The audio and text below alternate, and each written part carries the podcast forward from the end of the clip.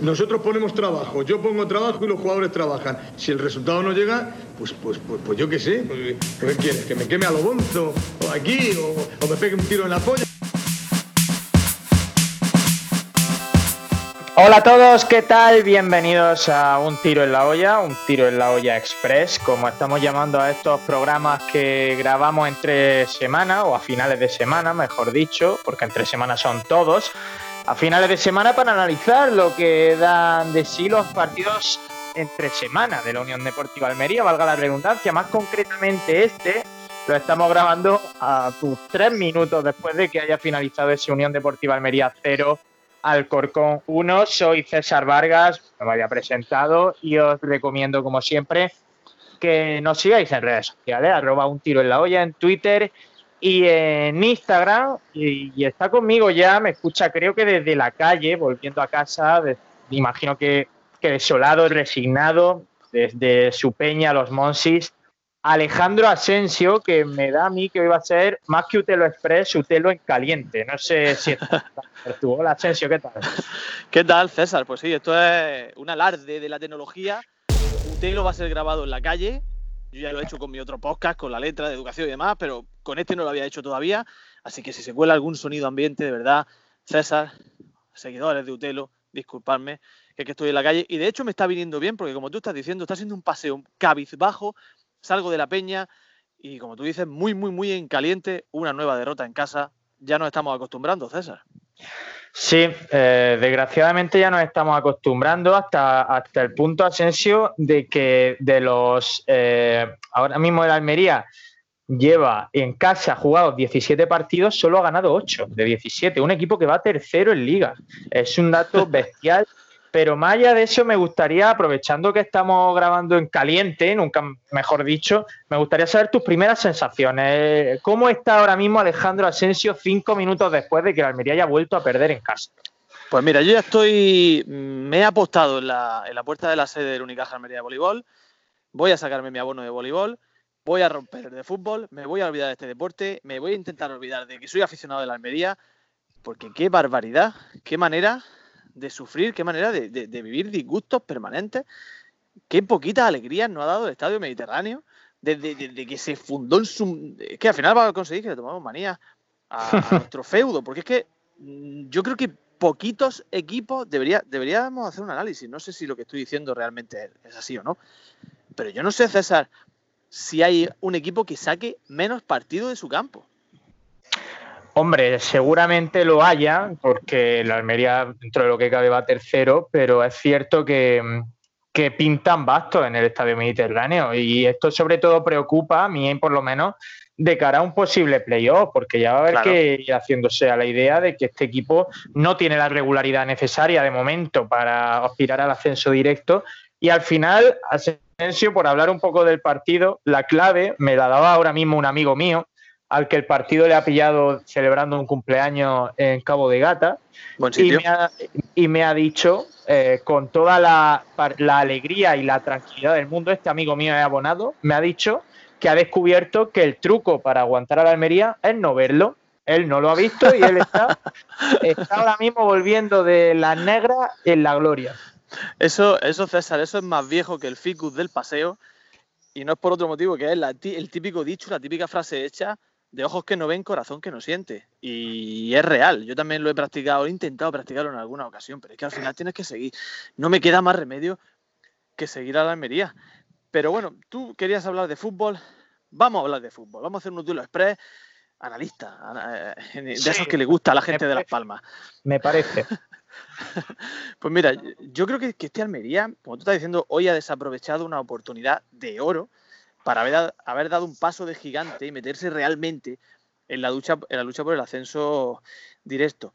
Pero es que hoy hemos tenido enfrente a un Alcorcón que como equipo, o bueno, como plantilla, realmente no tiene el nivel para estar arriba, pero como entrenador, con ese entrenador que tiene, saca provecho de lo más mínimo. No sé si te has fijado, y cuando quieras me cortas, que estoy haciendo una exposición aquí excesivamente larga para lo que se presupone que es un Nutella Express.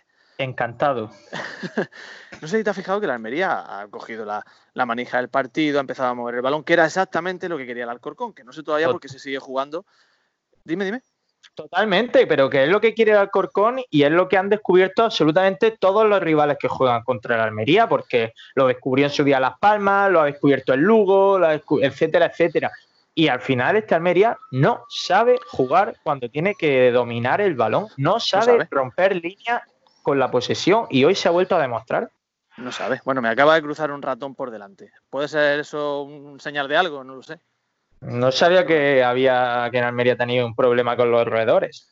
Yo tampoco, pero acabo de.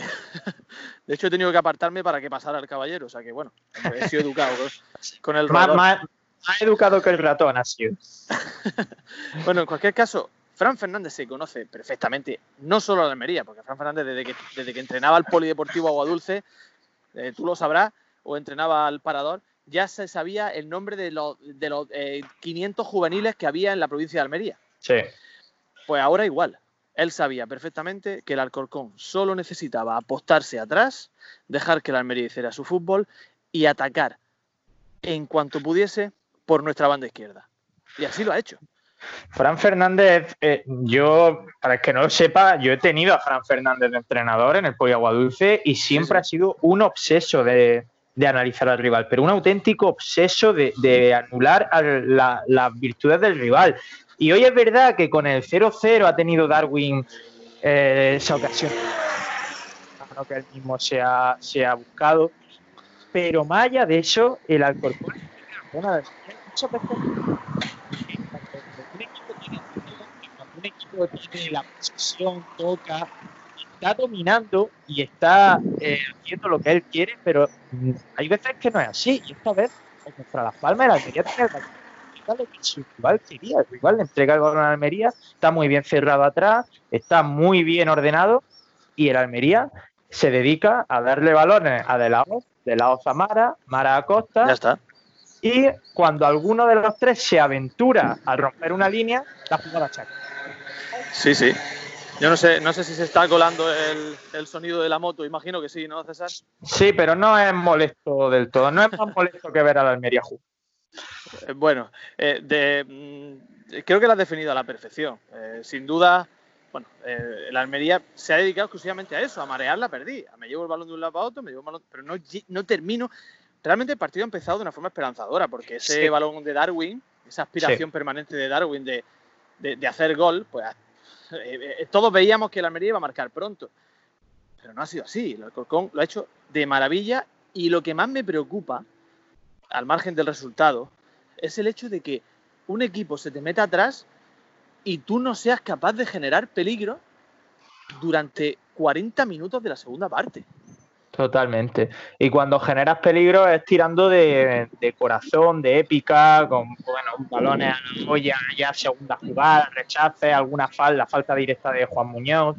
Pero cuando te toca proponer, cuando queda todo el partido por delante, que eh, el rival no se precipita tanto, tú tampoco, es imposible. Al final vimos hace tres, tres cuatro días a ese Almería en la Romareda contra un rival que sí le dio espacios, contra un rival como era el Zaragoza, que al ser un equipo grande, que juega en casa, sí se mm. te abre más, sí quiere tener la iniciativa, y es ahí cuando el Almería hizo daño, con la jugada soberbia de Apia, con espacios, y luego esa triangulación maravillosa también con muchos espacios para el gol de Villalba.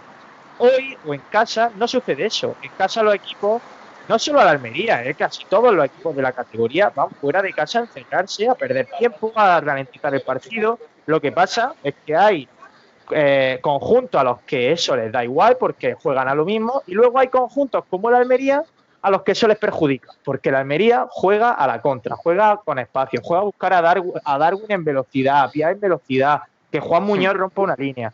Cuando todo eso se anula, se acaba el Almería. A mí me preocupa mucho también la inoperancia absoluta de los laterales de Almería. El Almería siempre, o casi siempre, ¿no? Quitando la época de Dubarbier, Rafita, Casado, eh, siempre se ha caracterizado, sobre todo en segunda división y en los ascensos, por tener muy buenos laterales. El año del ascenso de Meri, que vamos a decir, de Mani Bruno, pero es que Javi Gracia, acuérdate, Asensio, ya, ya corto, porque es verdad que estoy dando un monólogo. acuérdate El, año, el año con Javi Gracia, Cristian Fernández, que ahora se hace llamar Bolaño, eh, eh, seis goles y se sumaba al ataque de una forma soberbia. Entonces, a mí me preocupa también mucho la inoperancia que ahora mismo tenemos por banda, con Bayu, con Iván Martos, con Francis, con Jonathan, da igual quien juegue. No creo que tengamos laterales que marquen la diferencia cuando el partido se atasca tampoco. No, no, no. Es que realmente, y me gusta que hayas tocado este tema. Por cierto, lo de Bolaños no te suena a jugador colombiano, y lo dejo ahí. Sí, no, no te, te da más empaque como defensor. Sí, tú, tú, dices Bolaño y te espera un tío pues, pues, morenito de piel, así, pues, con la estética típica de Colombia, y te encuentras un cántabro. No, no va bien. Espera, per, Pervis quizá, ¿no? Correcto. En cualquier caso, me gusta que hayas tocado ese tema porque la Almería no tiene un estilo de juego. Y estaba hablando con algún compañero ahí en La Peña, realmente si analizas todas las victorias últimas de la Almería, no hay ninguna en la que tú puedas destacar el esfuerzo del equipo, el trabajo del equipo. O sea, ¿qué destaca en Zaragoza? En Zaragoza destaca una genialidad de a pie, porque el gol de Villalba ya no me vale, una contra el Zaragoza volcado. No hay un equipo, no hay un estilo de juego. Ese desdoblamiento de banda del que tú hablabas, sí se veía con Pedro Manuel. Sí veía llegar a los laterales a la línea de fondo. Sí veía a ese Romera, que ha desaparecido por completo, cómo se asociaba con Corpa. Y, y ¿sabes mm, qué destaco yo especialmente de eso? Que es el Almería de Fran Fernández, que estuvimos disfrutando en la primera parte del, campeonato. porque era todavía la inercia. O incluso hablándote del desconocimiento de Óscar Fernández también, que decían que tenía un estilo algo similar en cuanto a la verticalidad y tal. Y, de hecho Pedro Emanuel le otorga a él el mérito de, las primeras jornadas de liga. Dice que llegó y se encontró un equipo muy, muy bien trabajado y, y con bastantes conceptos claros. Pero más allá de eso, a mí es que a mí ya Guti eh, me, está, me está mosqueando. O sea, no solo muestra los mismos síntomas preocupantes de los o sea, no ha habido ninguna evolución en el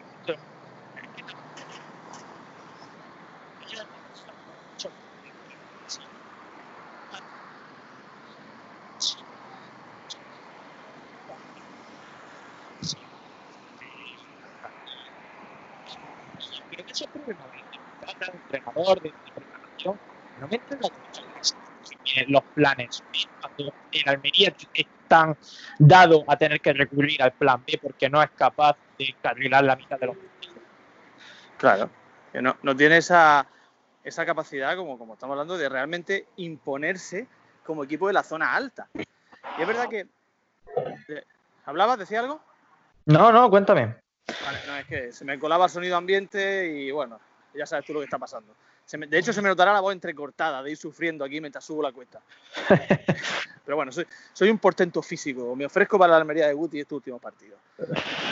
Decir que no tiene la capacidad de imponerse. Decir, oye, que soy el tercero de la tabla, que tengo la posibilidad de asaltar, de acercarme al Cádiz, de realmente ponerme en disposición de luchar por el ascenso directo y demostrarle al Alcorcón que no deja de ser un equipo que está más, bastante puesto más abajo. Entonces no tiene esa capacidad, ese estilo de juego y esa, esa capacidad de imponerse. Y yo te quería, eh, eh, quería hablar un poquito, destacar que me parece que no hay una capacidad de reacción desde el banquillo. Eh, porque una vez que tú has dado entrada, y hablo yo que tengo, mi conocimiento de fútbol es ínfimo al, al, lado del de Guti, obviamente, pero una vez que tú has dado entrada a Villalba, que Villalba sabes que en banda izquierda se va a venir hacia el medio, porque no deja de ser un media punta, un delantero escorado a la izquierda, tienes que buscar la profundidad por la izquierda. Y la profundidad con Martos no la vas a encontrar, porque Martos no hmm. la tiene. Entonces, quizás eh, eh, la entrada de Jonathan hubiera sido mejor mucho antes. Sí, sí, estoy, ahí estoy de acuerdo contigo, Asensio. Eh, y además, yo también he echado en falta algo que tú dijiste no sé si contra Las Palmas, porque al final ha sido un calco el partido prácticamente. Es verdad que ha sido algo mejor que contra Las Palmas, porque al menos ha habido ocasiones, pero algo que he echado en falta también es poblar un poco más el medio. El equipo por banda era inoperante, por el centro eh, era la única manera en la que estaba intentando entrar, y si tú estás eh, abogando por ese juego, mete a Guza, mete a Coric algo antes, que ha sido absurdo meterlo ya en el minuto 92 con todo decidido. En fin, no sé, es como que la idea que el equipo plasma sobre el césped no se corresponde con el dibujo táctico que, hay en el campo cuando el Almería juega a la, desesperada. Por cierto, decir que eh, quizás los 3-4 minutos en los que la Almería ha encontrado más ese pase filtrado que permita llegar a un lateral y poner un centro, han sido los minutos de, de Chorich en el campo. Y es decir, y ahí me pregunto, ¿qué necesidad hay de meter a Chorich en el minuto 92? ¿Qué buscas con ese cambio? Bueno, es que Guti, Guti ha hecho hoy dos cambios en el minuto 74 y 30 segundos, o sea, 30 segundos antes del parón para, para beber agua, Sí, perdiendo ahí tiempo absurdamente para una jugada, que ha sido cuando ha metido a Barbero y, y no recuerdo allá a Jonathan, creo. Y luego Sí. en el 92 ha sido cuando ha metido a Coric también perdiendo tiempo de forma absurda para dos minutos y medio que quedaban, o tres minutos. totalmente.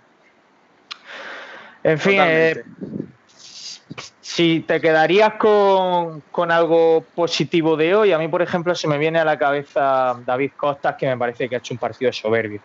Sí, no, a mí, yo me quedo, por supuesto, con, con David Costa, como estás diciendo, que creo que está creciendo una barbaridad en estos últimos partidos, seguramente para hacer cambiar la opinión de algunos que no estaban muy conformes con su, con su desempeño. Y también quiero destacar la, eh, la labor de, de Barbero. Me parece que Barbero, aunque ha tenido un fallo clamoroso, dos fallos clamorosos, uno con el pie con la cabeza, Sí. pero, pero ha generado peligro, ha generado ocasiones y se ha movido muy bien en el área. O sea, no me voy a quedar con el resultado final, que evidentemente es malo, de, de Barbero, por los fallos que ha tenido, pero sí me voy a quedar con, con lo que ha aportado el equipo, que es movilidad y, y creación. Y yo voy a destacar otro, otra, otra figura. Y sé que es un- una unpopular opinion y que tú mismo te vas a echar las manos a la cabeza. Voy a destacar lo poquito que ha hecho Corpa. Y me va a decir, ¿por qué? y seguramente hay algunos haters de Corpa ahora mismo eh, lanzando dardo a la foto que- mía que tienen puesta en su diana. Y es porque Corpa se ha ofrecido más que Francis Bayú en todo el partido y ha tirado varias diagonales que han generado peligro en la frontal, cosa que no se había hecho. Creo que la Almería, con, la, con esa banda que muchos pedían, de Bayú y Francis, ha perdido más que ha ganado. Yo he de decir que hoy Corpas no me ha desagradado. Que es mucho decir ya para mí, o sea que hoy te puedo comprar el argumento, aunque sea a media, sobre todo teniendo en cuenta que Francia ha sido la irrelevancia absoluta. No, no ha hecho absolutamente nada, ni para bien ni para mal. No le recuerdo ningún fallo gordo, pero ha tenido jugadas en las que ha tenido espacio, en las que ha podido centrar, en las que ha podido combinar, y se le ha hecho de noche, o al final ha, hecho la, ha elegido la opción menos mala.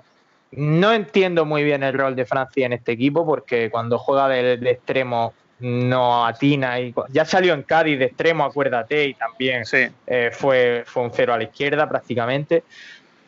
Pero sí que me quedo, es verdad, es verdad que Corpa ha mejorado mínimamente al equipo.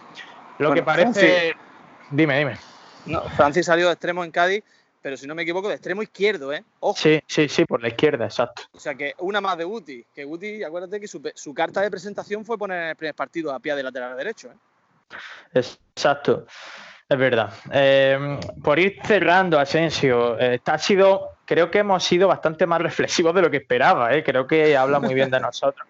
Porque yo, Sí. yo he acabado, he, de confesarte que los últimos 30 segundos de partido no los he visto. Cuando Fernando le ha regalado el balón al, al jugador del Alcorcón en el último saque de puerta, me he subido a mi habitación y te he dicho que cuando quieras empezamos a grabar. O sea, en esa.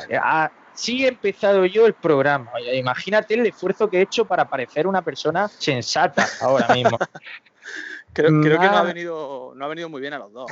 Ha sido como una especie de terapia para aplacar nuestra ira e intentar eh, analizar de una forma reflexiva. Es decir, esto que le sirva a mucha gente, a mucha gente que reacciona de forma violenta. La violencia nunca es el camino. Aquí tenéis el ejemplo. Más allá de eso, por ir cerrando, como te digo, mmm, la semana que viene eh, volvemos a una tesitura que ha resultado ser favorable para el Almería, que es jugar fuera de casa, Miranda de Ebro, un rival que también quiere llevar la iniciativa, que es de los que mejor fútbol practica de segunda división, es decir, un rival propicio para que el Almería aproveche los espacios de detrás de la defensa, y además Zaragoza-Huesca, que puede haber eh, puede ser que Zaragoza vuelva a pinchar. Lo que te vengo a decir, Asensio, ¿podremos salir alguna vez de este maldito bucle de querer cortarnos las venas en casa y volver a ilusionarnos con el ascenso directo cuando juguemos fuera? A ver, eh, quedan siete partidos, corrígeme si me equivoco, que no lo sé. Pues me pilla, me pilla. Bueno, Bueno, da igual, eh, lo que quede. la cuestión es que todavía quedan un número de puntos que pueden hacer, que pueden alterar. Sí, siete, quedan 21 puntos, hay 21 puntos en juego. Y eso quiere decir que puede alterar bastante la, clasificación. Como estás diciendo, la semana que viene, bueno, la semana que viene, la próxima jornada hay partidos directos. Ese, Zaragoza y Huesca que se enfrentan entre ellos, es un partido es, genial para que la Almería arañe otro poquito, es decir, como te encuentres.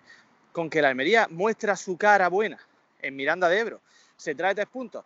Y entre Zaragoza y Huesca, que yo prefiero siempre firmar un empate, porque hay un punto que se pierde, otra vez nos volvemos a ilusionar. Y otra vez estamos en disposición de darnos otro batacazo en casa. O sea, sí.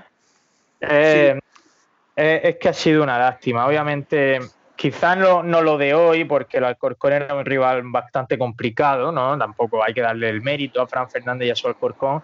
Pero es una lástima que, por ejemplo, esos tres puntos contra Las Palmas no se sacaran, porque ahora el Zaragoza no solo ha pinchado eh, esta semana, o sea, no solo pinchó la semana pasada con el Almería, perdón, no solo se dejó tres puntos ahí, sino que ahora recibe al Huesca, eh, viaja a jugar contra el Girona la semana que viene y recibe al Rayo. O sea, un calendario complicado que si la Almería estuviera ahora mismo, lo tuviera al alcance y tuviera esa regularidad necesaria, pues seguramente lo, podría alcanzar. Pero Mira, yo, no, yo no quiero ser eh, pesimista, porque yo sé que eh, el fútbol tiene esa capacidad tan increíble de, de hacernos de cambiar nuestro estado de ánimo de una forma radical, de un día para otro. O sea, el otro día era todo maravilloso y ahora es todo oscuro.